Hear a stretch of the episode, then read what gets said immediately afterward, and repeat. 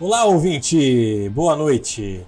Meu nome é Pedro Lunks, eu sou bacharel em economia, trabalho com a Dale Carnegie Train e hoje eu vim aqui a negócios. Para falar de negócios comigo, hoje eu trouxe Guilherme Fiorese, agrônomo, produtor rural aí da Fazenda Onça Parda, da Agropecuária Fiorese, Sementes Campo Verde e algumas outras outros empreendimentos. Dá uma boa noite pro pessoal aí, Guilherme. Boa noite, pessoal. Boa noite, Pedro. Obrigado pela introdução, pela apresentação. É um prazer receber você aqui. Espero que eu consiga sair daqui com os segredos do agro, né, cara? Vai sim. Então vamos lá.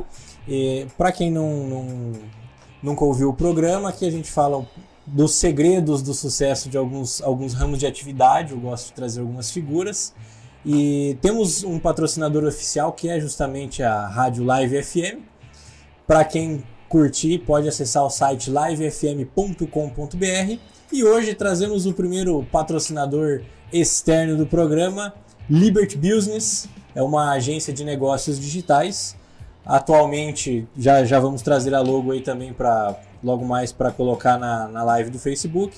Mas quem tiver interesse em colocar o seu negócio online, administrar melhor seu Instagram, seu Facebook, justamente para atrair clientes e, e, o bacana é que a Liberty eles trazem os dados de, de quantos clientes entraram no link, quantos compraram, quantos não compraram, para você poder ter justamente o controle da efetividade do marketing que eles fazem para vocês. Podem falar com o arroba Dongolin, D-O-N-G-O-L-I-N-N,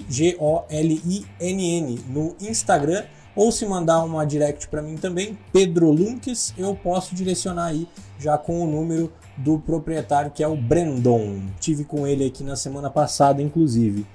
É, Guilherme, marketing é importante para as empresas, não é? É muito importante. Então, vamos começar falando de como que vocês divulgam, vocês têm algum método de divulgação, vocês precisam divulgar o negócio de vocês aí no, no ramo do agro, como é que funciona essa parte? Essa é uma parte da empresa que eu busco melhorar. A gente hoje uh, vem de, uma, de um ramo de negócio que sempre foi mais do boca a boca e com agora a revolução do marketing, a gente tem que estar mais próximo dos, dos, dos nossos clientes por meio, por meio de redes sociais, o que hoje nós uh, não fazemos. Ainda nós temos mais a, a, o contato por telefone mesmo com, com os nossos clientes e e é assim que a gente tem, tem feito os negócios. E, e quando você fala clientes, é, vamos entender um pouquinho melhor, vamos já, já entrar então no negócio. Hoje vocês têm quais produtos? Quais, o que, que vocês produzem? Certo. Dentro da empresa, é, além da produção agrícola, como grãos, a gente também produz sementes. Esse já é um nicho de mercado, uh, uma produção de, de sementes para outros produtores plantar. Uhum. Fora a, agro, a agricultura, vem a pecuária. É, nós temos a produção de carne bovina, tem a pecuária extensiva a pasto e a intensiva em confinamento, que já dá para considerar um outro negócio à parte. A, a, ela fala intensivo é mais rápido no confinamento para engorda? Como que funciona? Ele é mais rápido, mas é, é uma parte do processo que a gente coloca o animal mais no final, para dar um acabamento na carne, para ele ganhar o, o, os quilos finais lá para depois ser abatido. Ele mexe todo na distribuição de gordura muscular do animal, é isso? Sim, tem todo um, Entendi. uma lógica para ter uma carne de melhor qualidade. E qual que você acha mais gostoso? deixar no, no, no, pasto ou deixar no confinamento, assim, o mix, fazer o mix dos dois, né, que vocês deixam no estágio final. Qual que você acha que a carne fica mais gostosa, na tua opinião pessoal? A carne fica mais macia e mais saborosa quando passa pelo processo do confinamento. No confinamento. E é, é, porque, tá, agora eu vou falar um achismo meu, tá? Se eu estiver falando uma asneira, você pode, pode me corrigir. Mas o. Ele fica melhor porque o, o, o gado não cria tanto músculo. Como é que funciona? Cria mais gordura, distribui, como é que funciona?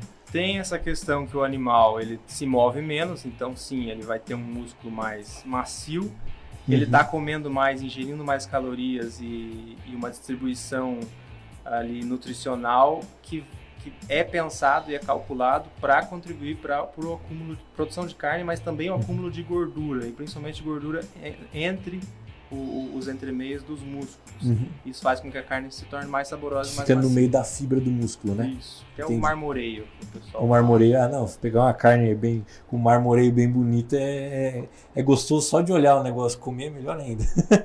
e hoje a gente, a gente tava falando dos ramos, né? Eu já ia Isso. colocar uma outra pergunta aqui que surgiu. É, então vocês têm o confinamento, o pasto, ah, os grãos para comércio do grão e para comércio da semente e que mais? Correto. É, a- ainda na parte da pecuária tem a produção de leite, mas essa é em uma escala menor, é um negócio que a gente está recuperando e Uhum. busca crescer aí dentro do- dos próximos anos. E produção de carne suína. Ah, entendi. E a carne suína vocês começaram há, há muito tempo? Qu- Qual que é o mais novo, assim, da, dos ramos de vocês? Acredito que o, o gado de leite, porque foi um negócio que a gente acabou assumindo, isso há, há uns seis anos atrás, cinco anos atrás. Então, nos últimos dois anos que, que eu tô mais por dentro desse negócio e participando efetivamente da, da tomada de decisão e gestão para quantificar e poder melhorar o processo. Entendi. E a gente estava falando dos dois gados ali, vou voltar um pouquinho. É, qual dos dois dá mais resultado? Vamos supor, se eu comprasse umas terras, colocasse um gado lá para corte, qual que seria mais viável fazer para me dar dinheiro, assim, para dar um lucro, para eu conseguir comprar mais terras, comprar mais gado? Qual que é o mais viável?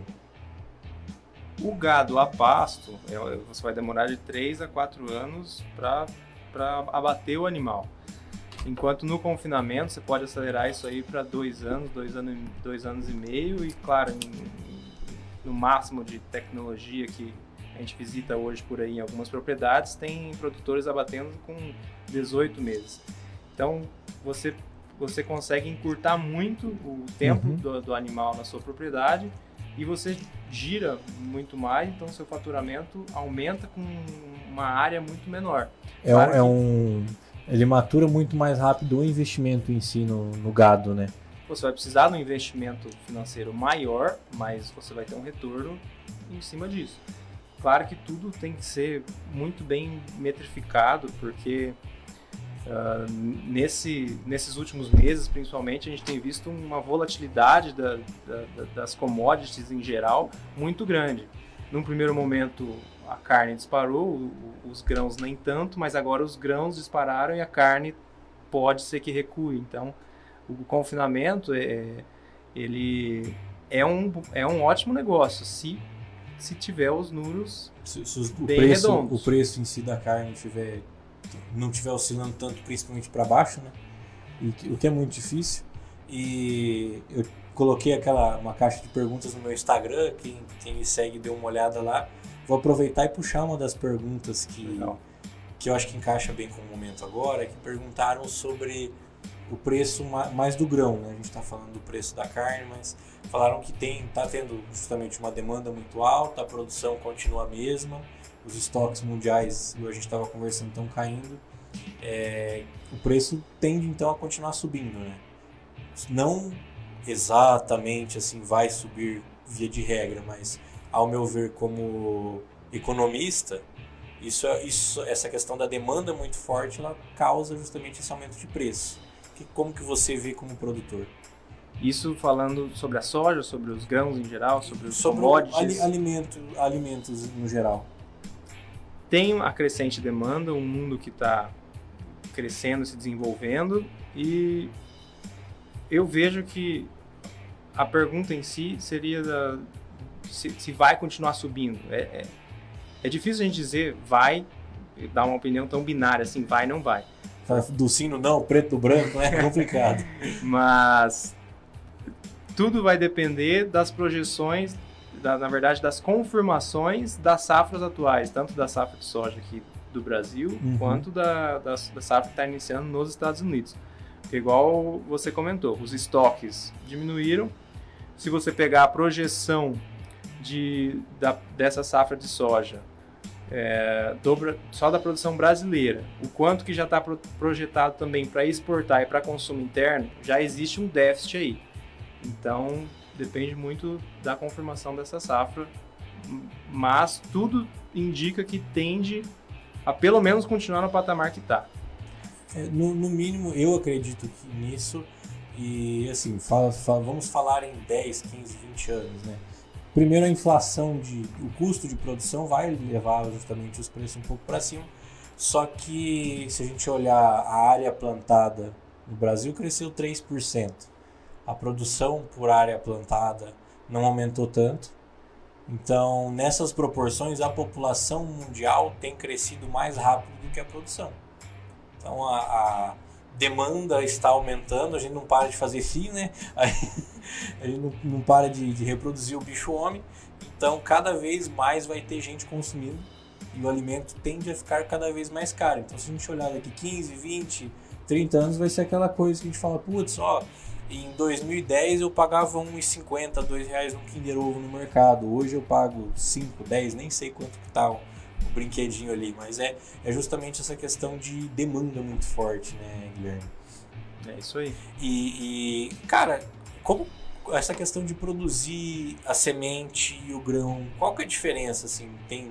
É, vocês escolhem, o tratamento é diferente depois, é plantio diferente, como funciona?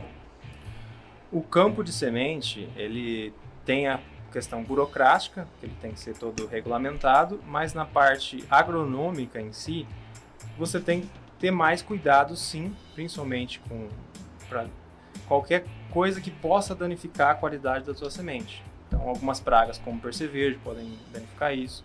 Você tem que cuidar muito em relação a doenças para não prejudicar também é, Claro, no grão você cuida, mas na semente você tem que ter um cuidado mais uh, preciso quanto a isso. É, uniformidade de plantas. Você não quer colher uma semente que já que já está na umidade ideal e ter uma semente mais verde que te obriga a passar, por exemplo, aquele lote num secador e isso vai diminuir bastante a viabilidade da sua semente. Ah, o processo de produção de sementes, meu pai sempre fala, são três pernas. Você tem a produção, você tem a aprovação e você tem a venda. Uhum.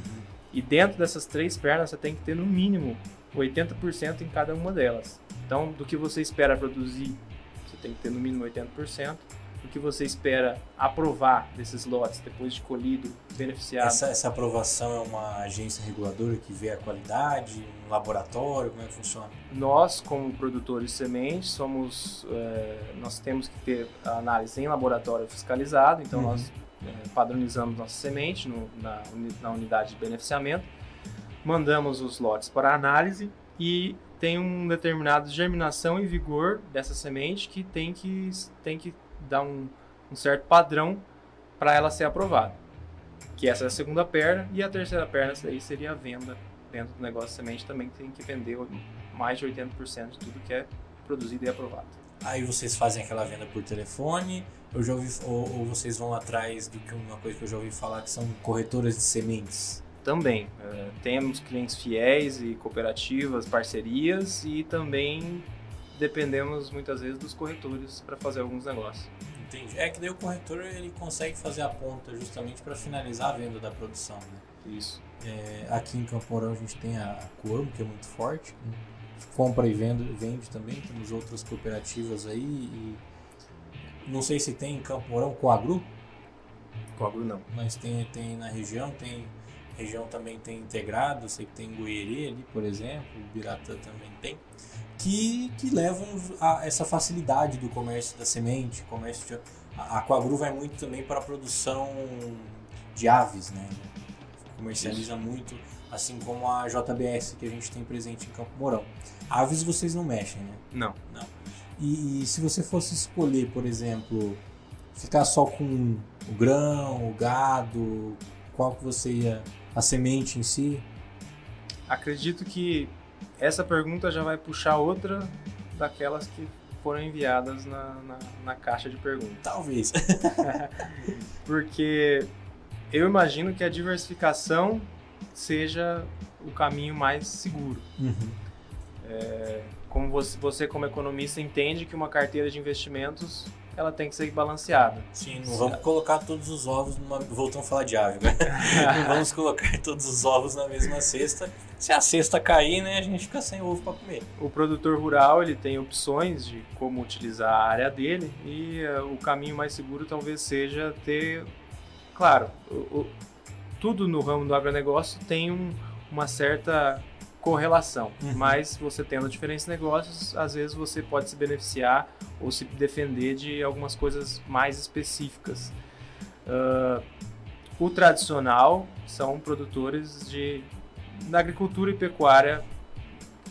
Esses dois caminham bem, bem juntos.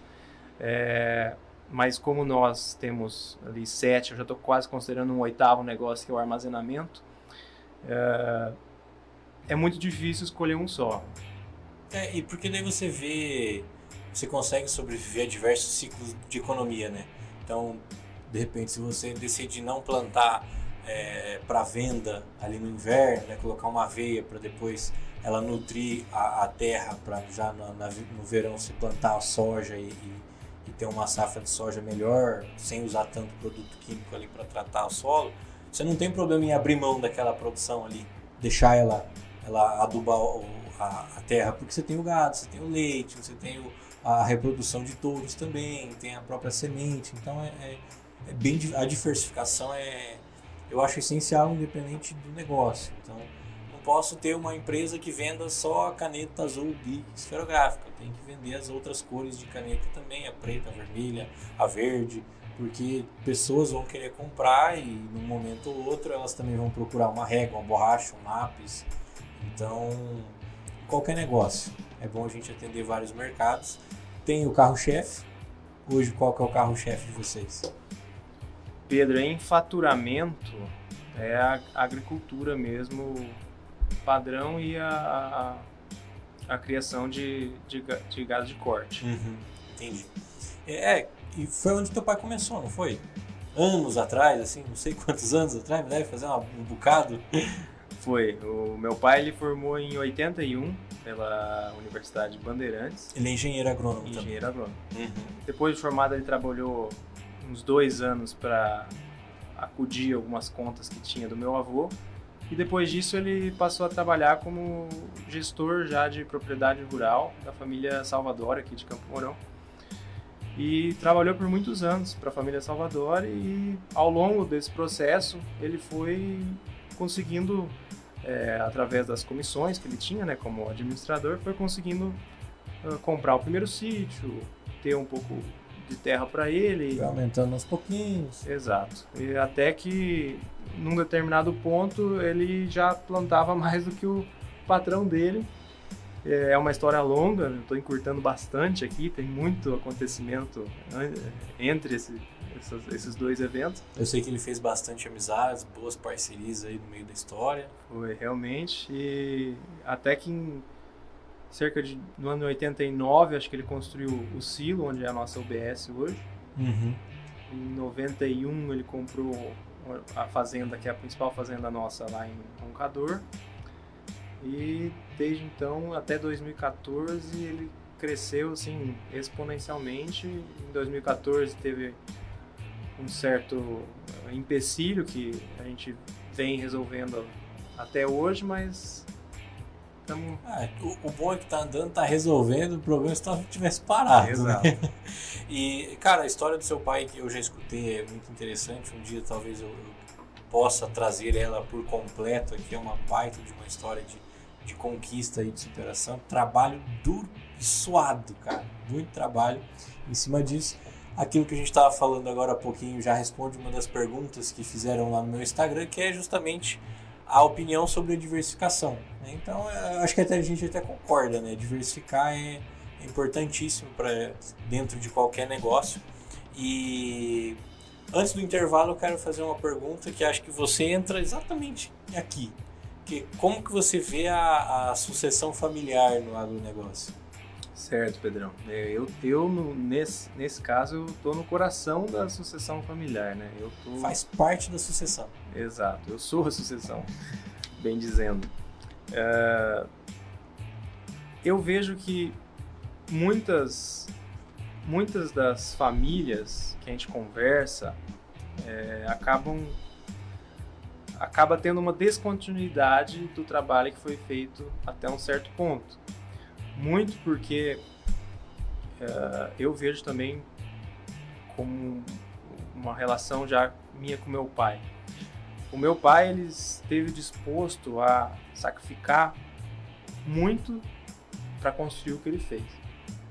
E eu, como muitas outras pessoas mais jovens, venho de uma geração que viu o quanto o pai se sacrifica para construir aquilo e o quanto ele deixa de lado e nós como filhos acabamos sentindo um pouco disso é, e vejo que muitos dos filhos de famílias de agropecuaristas acabam não se interessando pelo negócio e buscando alguma, algum, alguma outra atividade que, que seja não relacionada a isso. E aí fica meio à mercê do, do, do que o arrendatário fizeram com a terra ou do que o mercado pagar. Muitas vezes vende a renda, tem vários casos, né? É, e, e, tem os casos justamente que toca com as coxas, mal administrado e só reclama. Eu já, já vi também nesses casos. É, Guilherme, obrigado de novo pela tua presença. Eu vou puxar um intervalo rapidinho aqui agora para o pessoal e daqui a pouco a gente volta para falar um pouquinho para você, um pouco mais aí do agronegócio. Até já. Até mais. E eu e o Guilherme estamos de volta aqui para falar um pouquinho com você que está nos ouvindo. Quero voltar do intervalo agradecendo nossos dois patrocinadores, Rádio Live FM e também Liberty Business. Quem quiser aí colocar seu negócio online, quem quiser colocar o seu negócio também aqui na rádio, pode falar comigo no Instagram, Pedro Lunques, e aí eu consigo dar os direcionamentos para vocês, para vocês anunciarem muito melhor os seus negócios. Voltando aqui com o Guilherme, Cara, quero fazer uma pergunta muito bacana para você. Acho que vocês utilizam bastante disso lá. É, fizeram inclusive essa pergunta no meu Instagram e para chegar nela eu quero fazer uma diferente. A principal, qual foi o setor que recebeu o principal investimento dentro do agronegócio aí nos últimos anos? Pedro, eu acredito que foi a parte da tecnologia Uh, controle de informação. Você ter na palma da sua mão o que está acontecendo o mais rápido possível para tomar as decisões mais rapidamente. Isso vem de diversas maneiras, desde uma agricultura de precisão, quanto a controle por GPS de cada maquinário e, e cada operação que é feita, uh, até preço do, do, do, da carne, preço das coisas agora é tudo, tudo online, tudo na bolsa, né? Também, mas até mesmo por uma vistoria por drone para ter determinado aspecto que você queira identificar num, numa plantação. É, deve facilitar muito o monitoramento de tudo, né? E justamente colocar o GPS no maquinário.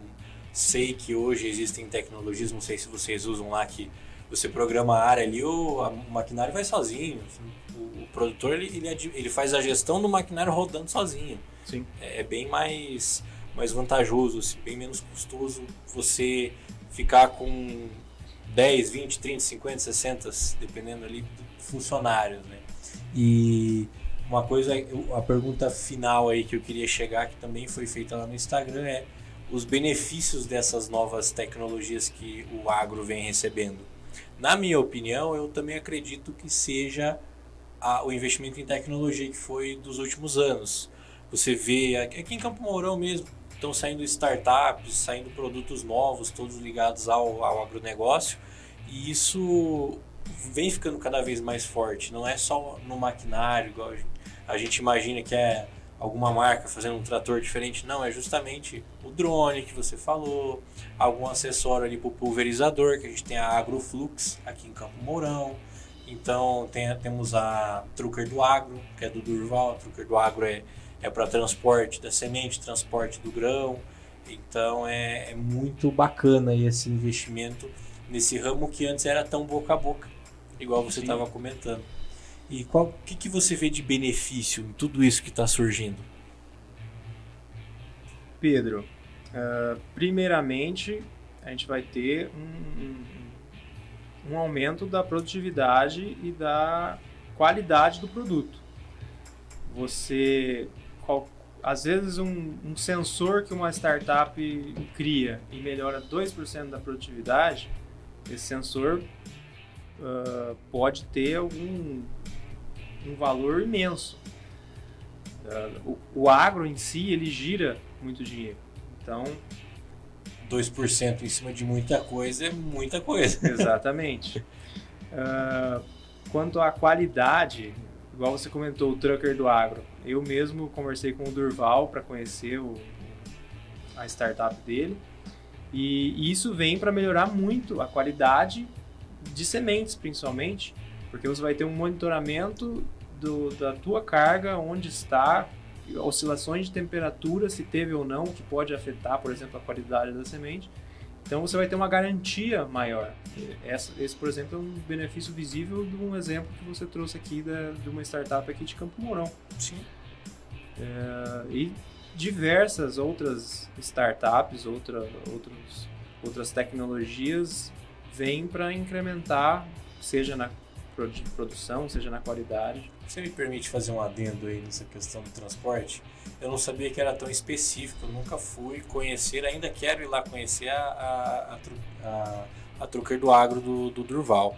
Só que eu, a gente entra numa questão que eu escutei no começo da minha faculdade. Né? Eu já estou há um ano formado, então cinco anos atrás, eu escutei um cara chamado Gustavo Loyola, um economista, doutor em economia, ele, ele gosta muito justamente do agronegócio.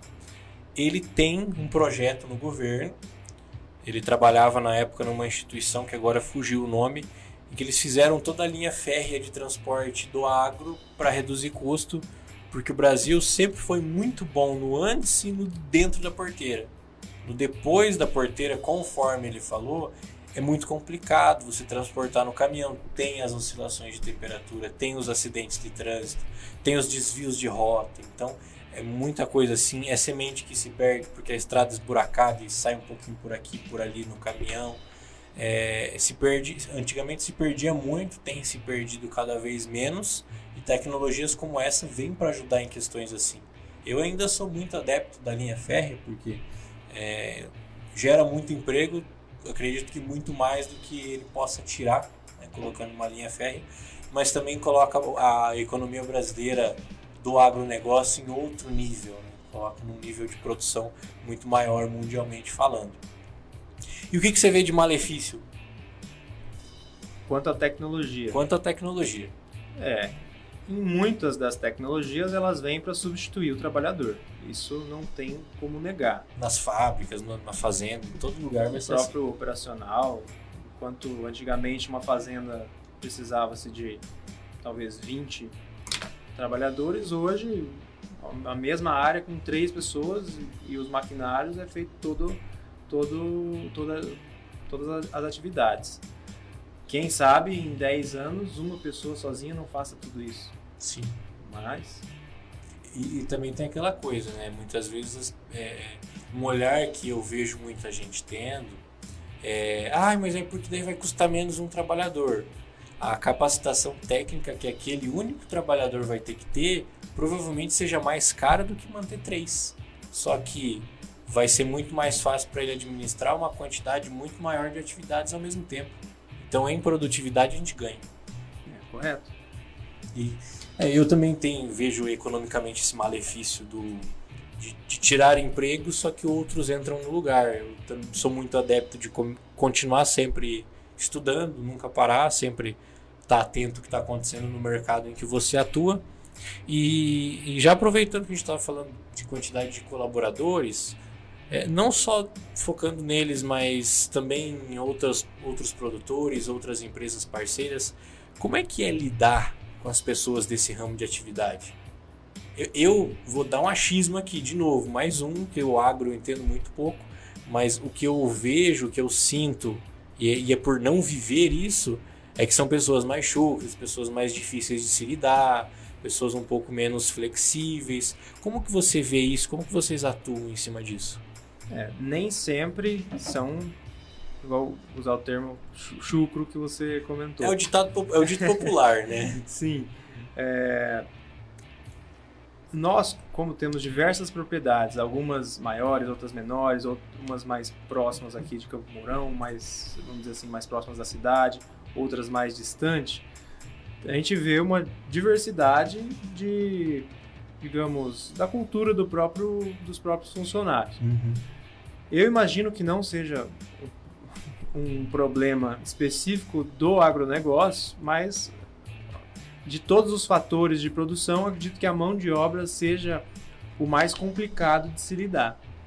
E a gente está lidando com pessoas e algumas vezes essas pessoas são um pouco menos instruídas, mas a gente busca, claro, como líder, estar trazendo a instrução uh, para para capacitar o funcionário e estar tá apto para realizar o, o serviço. Sim. É, mas o que, eu, o que eu acabo sentindo, assim, como. Eu tenho quatro anos que eu estou trabalhando no ramo. Eu vejo que tem uma. Uma. Uma falta de propósito para muitas pessoas. E esse seria o maior desafio? As pessoas ela, elas entram. Eu já testemunhei várias trocas de funcionários que funcionários entram empolgados e demonstrando uma capacidade de serviço que com o tempo isso se esvai. Isso acaba uh, ficando menos palpável para ele o significado do trabalho. Uhum.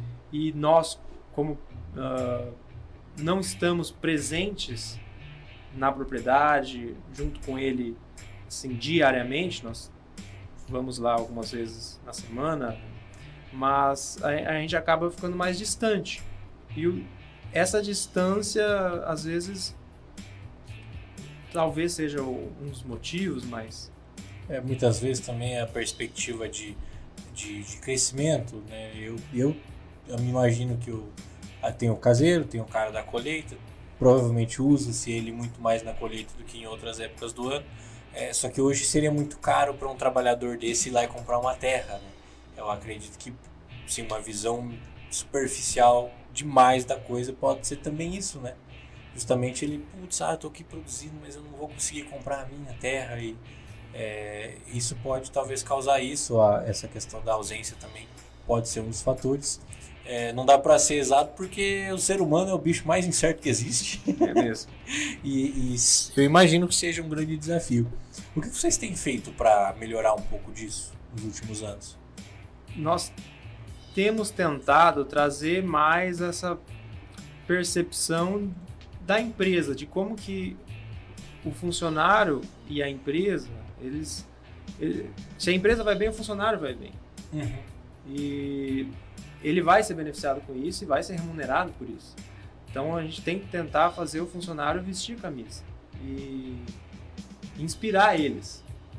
Não para que não seja só um trabalho para ele receber a remuneração no final do mês, que é justamente isso que acaba se tornando aquela coisa monótona, massivo e monótono. Exatamente. E, e vocês têm feito alguma alguma mudança em vocês ou buscado algum conhecimento extra? O que vocês têm buscado para conseguir atingir esse objetivo? No momento investindo em lideranças imediatas, uhum.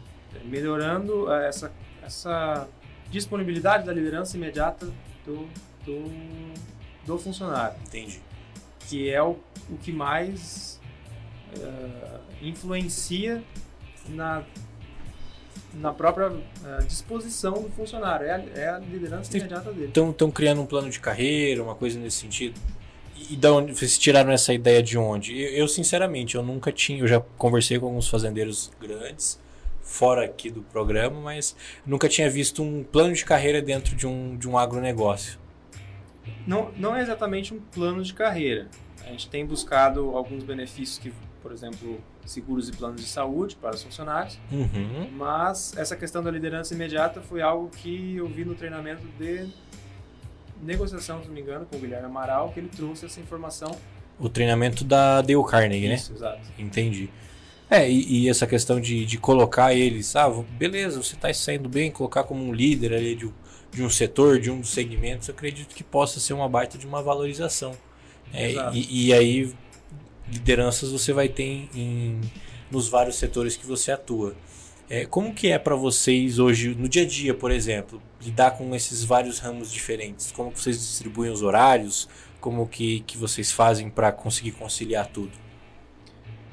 Dentro da, da empresa, acaba que eu não tenho, vamos dizer, vou falar do, mais do, da minha rotina. Não é tão fixo, que a gente depende muito, uh, claro, do clima, de como tá as coisas, mas tem muitas urgências que acontecem, você tem que ir em algum.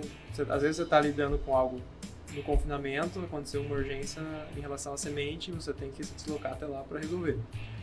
E eu tento concentrar a minha rotina em Campo Mourão de segunda a terça e de quarta ou quinta eu vou para Roncador, fico até sábado para ver todos os negócios de lá.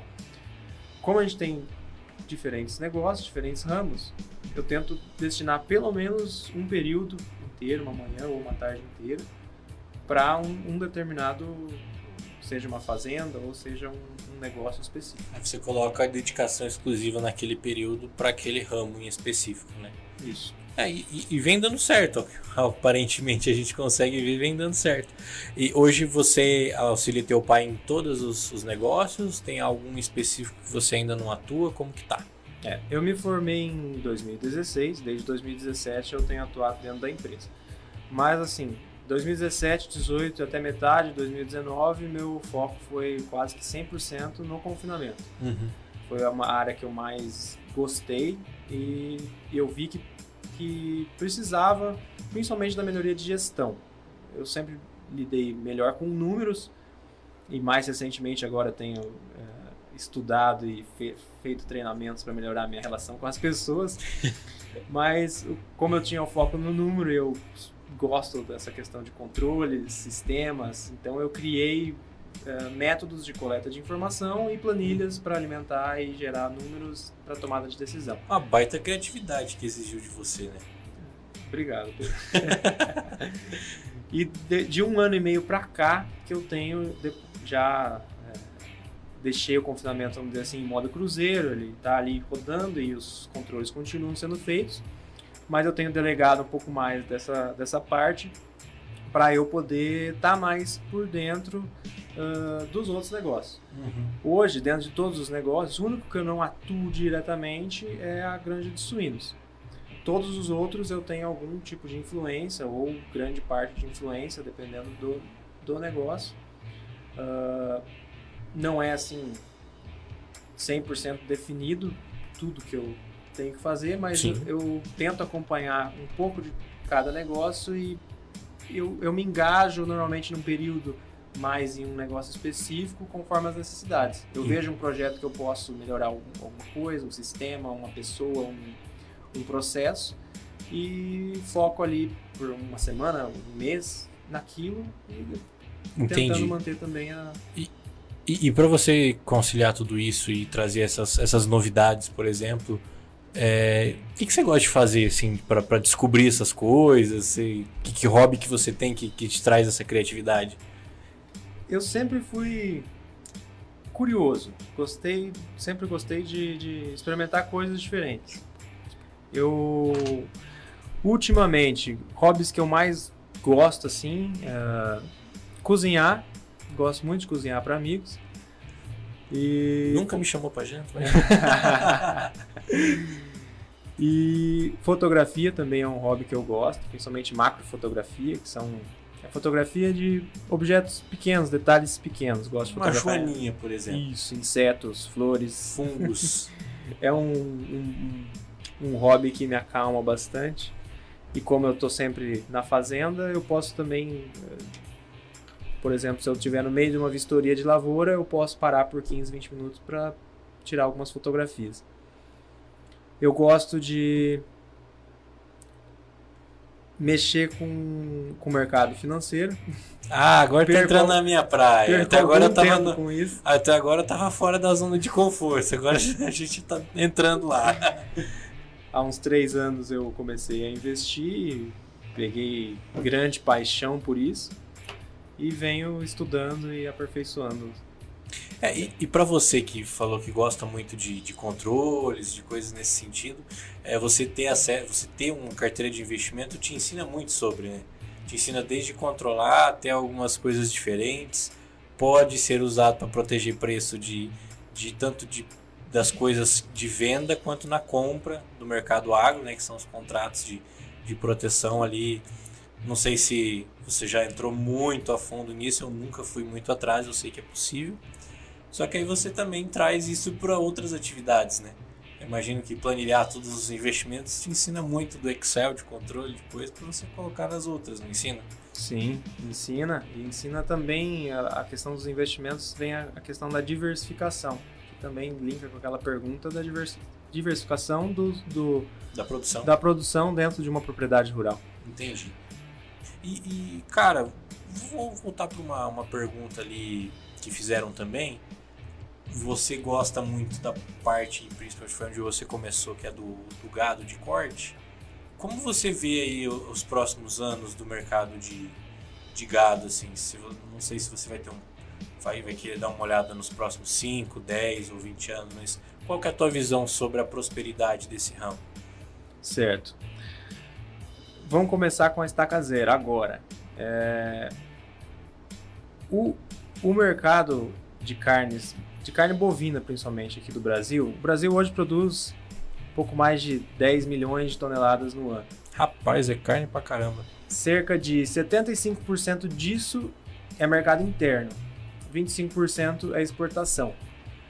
Mas, se pegar uma comparação aí de 5 anos atrás, a produção de carne no Brasil aumentou 10% e a exportação de carne aumentou 48%. Então, para os próximos 5 anos, 10 anos, eu vejo que a produção de carne ela vai aumentar, mas a exportação de carne também está tendo uma demanda muito forte. Uh, um dado que hoje eu vou comparar um pouco o mercado de carne bovina com, por exemplo, a produção de soja. O quanto a gente ainda pode melhorar dentro da produção brasileira. A soja hoje, você pega um produtor, aquele que não faz nada, ele só planta soja, o básico do básico, ele vai colher. Foi só o feijão com arroz tradicionalzão? Isso, vai colher 55, 60 sacos por hectare. Uhum. Se ele investir pesado, fazer três anos lá de investimento para melhorar e, e buscar ó, produtividades mais altas, ele vai sair de 60 para 80, 90 sacas por hectare. Vai ter Na uma... melhor das hipóteses é 50%. Exato. Agora, em comparação à produção de carne bovina, hoje a média de. pegando assim, quantidade de animais por área, uhum. a média do Brasil está em 1,2, assim. Vamos ser otimistas, botar 1,5 animal por hectare. No sul do Brasil isso aumenta um pouco, mas falando do Brasil todo é, é um pouco menos. Numa produção tecnificada de, de, de carne bovina, isso vai chegar facilmente a 15, 18 animais por hectare. Então a gente está falando aí de um crescimento de 10 vezes, vamos colocar aí. Mil por cento em cima da produção atual. Exatamente. O Brasil pode muito mais, né? Então, para os próximos 5, 10, 20 anos, a produção de carne bovina tem muito, muito espaço para crescer tem espaço. O, o, produtor que vai produzir justamente o gado, ele tem que saber aproveitar essa oportunidade, né? Sim. E, e, eu volto num comentário que eu fiz antes. A população ela aumenta na, num, num, num nível maior do que aumenta a produção alimentícia, né? Se a gente pegar essa produção de carne muito alta, de repente a gente tem uma baita de uma esperança de pelo menos estabilizar os preços. Porém, em um patamar de longo prazo, ainda se fala em alimentos cada vez mais caros a demanda cada vez mais alta e a produção tem que aumentar nesse sentido. Aí a gente entra na tecnologia do, do agro, né? que é, é o que você estava comentando agora. Colocar justamente muita técnica, muita tecnologia em cima, aumentar a quantidade de gado por área e vamos produzir, vamos alimentar esse povo, né, velho? É isso aí. E, e, como vocês têm um mix, essa integração entre a lavoura e a pecuária é viável? É por região? Você acha que não seria viável em outros lugares? Qual é a tua visão sobre? Certo. A integração lavoura-pecuária ela pode ser feita de diferentes maneiras. Nós fazemos é, plantamos soja no verão. Na mesma área que nós colhemos a soja, nós plantamos aveia e azevém, que são culturas de inverno. Então isso é mais específico para o sul do Brasil. nós plantamos aveia azevém e deixamos o gado pastejar e depois uh, plantamos soja ou milho nessa área. Então isso caracteriza como sucessão, se for soja, aveia, volta para soja, ou rotação, que é soja, aveia e vai para milho. Também pode ser feito consórcio, onde seria na mesma área, no mesmo período de tempo, a gente você tem a produção de agricultura com a pecuária, mas isso é mais para pequenas propriedades, como por exemplo, se perguntou se é viável em todas as regiões. Eu não vi pessoalmente, mas já estudei um caso de, em pequenas propriedades, produção no Nordeste de cabritos com feijão guandu. Ao mesmo tempo. Mas o cabrito não come pé de feijão? Come, mas em determinado período você só separa ele ou você alimenta cortando o feijão e deixando alguns produzir. E, nesse caso a gente tem é uma integração lavoura pecuária, mas que provavelmente não é assim economicamente viável em grande escala. É, é, que quando você fala em escala, justamente você tem que ter os ganhos econômicos daquela escala. Né? Produzir com menor custo por comprar mais, é, produzir, é, colher mais rápido, porque você colhe de uma vez só, não é um pouquinho em cada canto. E, e quando você fala dessa integração, você volta muito na, naquela produção mais silvestre do início da, da agricultura, né? de colocar o animal no meio da plantação para as fezes adubar, para ele dar uma rotativizar a produção ali também, que você estava falando da, da aveia e para o milho, ou até mesmo fazer a sucessão, você volta muito para o que era mais silvestre do começo do, da produção agrícola. Né? É, e, e ainda continuando em exemplos, mas tem outras maneiras que se pode ser feita essa integração. Tem muita gente que, que planta o milho, na verdade planta a soja primeiro no, no verão, uhum. tira, tirou a soja, vem o milho. E quando o milho já está seco, na verdade ele já semeou, às vezes na própria semeadura do milho, ou depois, no meio da cultura do milho, ele semeou grama. Então quando ele, ele colhe o milho, já tem a grama para entrar com, com o animal ali. Esse é um outro exemplo de integração lavoura-pecuária que pode ser viável até mesmo no centro-oeste e em outras regiões do Brasil. Que, que, o clima já não é tão propício quanto é aqui no sul, né? A produção agro é muito forte. E Guilherme, a gente falou bastante aí do mercado, tecnologia. Se você for deixar uma dica para quem está assistindo a gente ali, para quem está ouvindo, pode ser do que você quiser, seja de estudo, seja de, de, de negócio agro. O que você falaria para quem está com a gente agora? Pedro, eu acredito que a pessoa ela Calma. te apertei sem te abraçar. Me apertou, veio de improviso aqui. Uh, mas o que, eu, o que eu quero deixar é que a pessoa seja organizado, planejado, uh, cumpra com o seu trabalho, mas nunca deixe de lado as coisas que você gosta. Se organize para que seja capaz de você realizar seu trabalho e também ter um tempo para realizar as coisas que você gosta. Isso é muito importante. Sim, é conciliar o tempo de, de trabalho, o tempo pessoal, assim, é, é bom porque é, é preciso espairecer, é preciso você isso. soltar um pouquinho a energia para não, não, morrer de estresse. Tiver... E isso vai te trazer com certeza mais produtividade no trabalho. Sim, sim, exato. E, cara, sabe as palavras de verdade. E eu gostei muito dessa frase porque ela mostra que a gente não precisa estar assim, trabalho, trabalho, trabalho, trabalho 24 horas por dia. Até mesmo você que mora no seu trabalho, né? Você mora na propriedade, por exemplo. Você mora dentro da, da, do teu negócio, da tua empresa. Qualquer coisa que acontecer ali, você está do lado.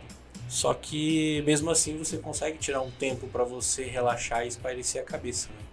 E muitos não fazem isso e a gente volta nos problemas com as pessoas é que a gente estava falando do, do maior desafio é lidar com as pessoas. A gente tem que se especializar em saber lidar com os nossos próprios prazeres para também conseguir lidar muito melhor na gestão de pessoas nos nossos negócios. Isso é de imensa importância. Eu queria agradecer muito a presença, Guilherme. Foi muito bom estar aqui contigo. Achei o papo bem legal. Quero conversar mais porque eu quero me inteirar mais do, do agro aí que eu não entendo tanto. Agradecer os, os nossos patrocinadores. Rádio Live FM. Acessem livefm.com.br. Sigam no Instagram também, é LiveFMBR. Me sigam no Instagram, arroba Pedro Lunques. O Instagram do Guilherme é Gui. Gui com dois I e Fiorese. Dois I, né? Gui Fiorese. Fiorese é com S, tá, gente? Não é Z. E muito obrigado para quem nos ouviu. Obrigado também à Liberty Business, nosso primeiro patrocinador aí externo. Até mais. Quer mandar um abraço para eles? Obrigado, Pedro, pelo convite. E um abraço a todos. Mandar um beijo especial para Liza, que deve estar. Tá, ah, deve estar tá assistindo. um beijo para minha namorada também, Tainara. Até mais. Vejo você na semana que vem, quarta-feira, às 9 horas. Vinha Negócios.